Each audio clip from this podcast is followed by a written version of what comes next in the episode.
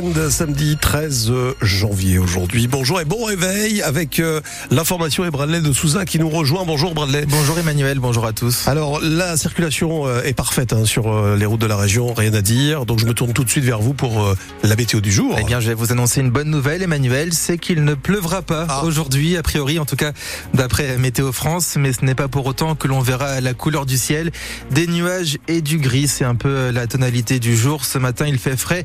Il fait 0 degré à Maubeuge, 1 degré à Tourcoing. Dans le Pas-de-Calais, il fait 1 degré à Montreuil-sur-Mer, 4 degrés à 800. Les infos de 8 heures et donc la nomination d'Amélie euh, Oudéa Castera à la tête du ministère de l'Éducation continue hein, de faire réagir dans le Pas-de-Calais. Une cinquantaine d'enseignants étaient réunis hier pour le congrès de l'UNSA, le syndicat d'enseignants à R sur la liste. Ce qui fait réagir surtout, ce sont ses multiples casquettes, car Amélie Oudéa Castera reste ministre des Sports et des Jeux Olympiques qui commencent dans sept mois maintenant. Alors, les enseignants que vous avez rencontrés hier, Louise Forbin, sentent qu'ils vont être relégués au second plan. Jeux olympiques, sport, éducation, la ministre a de nombreux dossiers sur les bras et certains enseignants s'inquiètent d'être laissés de côté. Maxime Paruchet, professeur des écoles dans la Somme. On est quand même sur une année de Jeux Olympiques, donc on imagine que le ministère des Sports devait forcément déjà accaparer beaucoup de temps pour euh, la ministre, euh, sachant que de vastes chantiers sont mis en œuvre dans l'éducation nationale, et on se demande comment elle va réussir à mener tout cela de front. Mais Gabriel Attal a tout de même affirmé qu'il allait garder la main sur l'éducation nationale.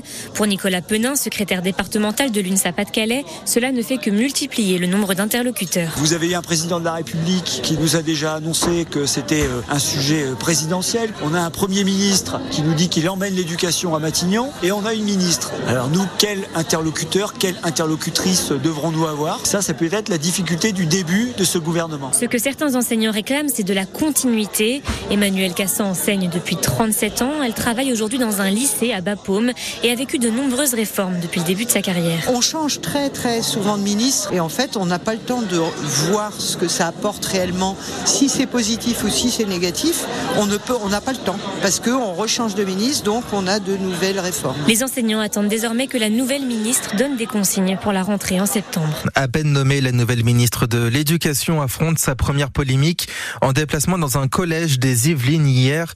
Amélie Oudéa Castera a expliqué pourquoi elle a transféré ses enfants du public vers le privé. Elle a évoqué une frustration devant les paquets d'heures d'enseignement non remplacés à cause du manque de professeurs absents. Les syndicats d'enseignants, dont l'UNSA dans le Pas-de-Calais, dénoncent des propos indignes. Alors face au manque de pédiatres à Lille, la maternité Jeanne de Flandre doit se réorganiser. La plus grande maternité de France, plus de 5000 naissances par an, a restreint ses capacités d'accueil. Des patientes et des bébés sont donc transférés vers d'autres hôpitaux de la région et vers la Belgique jusqu'au 2 mai prochain. Une situation qui inquiète Mathieu Collard, le secrétaire général de la CGT au CHU de Lille. On a là l'illustration d'une aggravation de la situation de la capacité de l'hôpital public et du CHULIL à accueillir les patients euh, en réponse euh, aux besoins et quantitativement aux besoins de la population. Donc, euh, faute de personnel, hein, pas autre chose. Hein. Donc, c'est là qu'on s'alarme et on s'alarme toujours plus quand ça touche les enfants, la néonate, etc. Sur des sujets plus sensibles qui sont perçus par la population de manière un peu plus, bah, vous voyez, un peu plus sensible. Et du coup, ça fait réagir, mais ça se passe partout à l'hôpital en réalité. Voilà, ce qui à retenir, moi, c'est le côté alarmant de, de se dire que ça ne touche plus que euh, telle ou telle période de l'année, mais que finalement, euh, bah, ça s'étend petit à petit sur toute l'année. C'est nécessité de devoir faire euh, des transferts parce qu'on ne sait plus prendre en charge, nous, euh, à la hauteur des besoins. quoi. Témoignage et il y a également un article complet à retrouver sur francebleu.fr. Euh, Des lycéens de Doulan dans la Somme au chevet des sinistrés des inondations du Pas-de-Calais. Ils sont huit, accompagnés de leurs professeurs à se rendre dès mardi dans le Montreuillois. Des lycéens de terminale en bac pro, maintenance des matériels d'espace vert.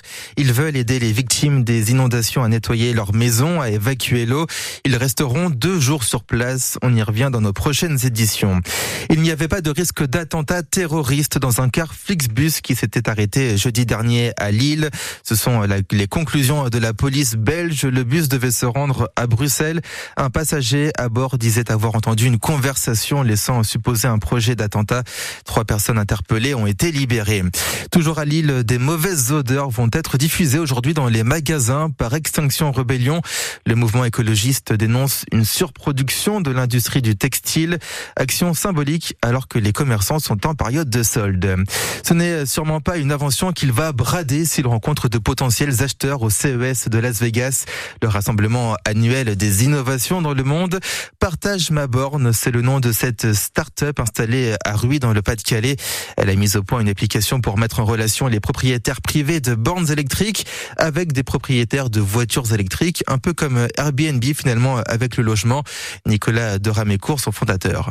La problématique, c'est que les bornes publiques, bah, malheureusement, on n'en a pas assez. Elles sont parfois chères ou euh, vraiment trop loin de son lieu de destination.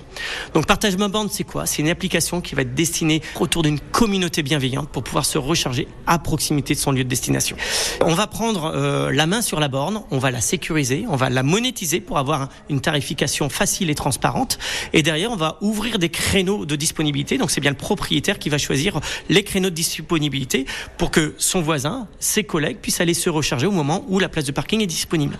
Et donc derrière ça, ça permet justement de mutualiser les bornes de recharge pour éviter le véhicule ventouse, le véhicule qui reste tout le temps accroché, parce qu'on est sur un système de réservation et on va pouvoir noter l'utilisateur qui resterait bloqué alors qu'il n'y est pas invité. Nicolas de Ramécourt, le fondateur de, Partage Ma Borne, qui présente son application euh, au Consumer Electronic Show de Las Vegas, dont c'est le dernier jour aujourd'hui.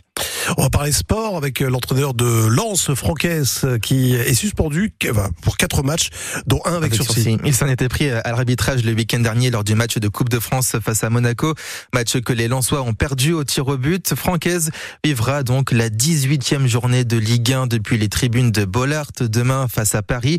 La 18e journée de Ligue 1 qui s'est ouverte hier avec un match Marseille-Strasbourg, un partout entre les deux équipes. Ce soir, il y a de la Ligue 2 et deux affiches nous intéressent. Grenoble-Dunkerque et Valenciennes-Amiens. Deux affiches en basket également en Betclic Elite. Le Portel se déplace dans l'Ain, Bourg-en-Bresse. Gravelines Dunkerque sera au Mans ce soir. Il y a également un match de Ligue féminine de basket Saint-Amand-les-Eaux face aux joueuses de Flamme Carocco. C'est l'affiche de la soirée à 20h30. Club basé à Charleville-Mézières. Enfin, les pilotes du Dakar se reposent aujourd'hui. Ils sont euh, à Riyad en Arabie Saoudite, là où a lieu les épreuves de rallye.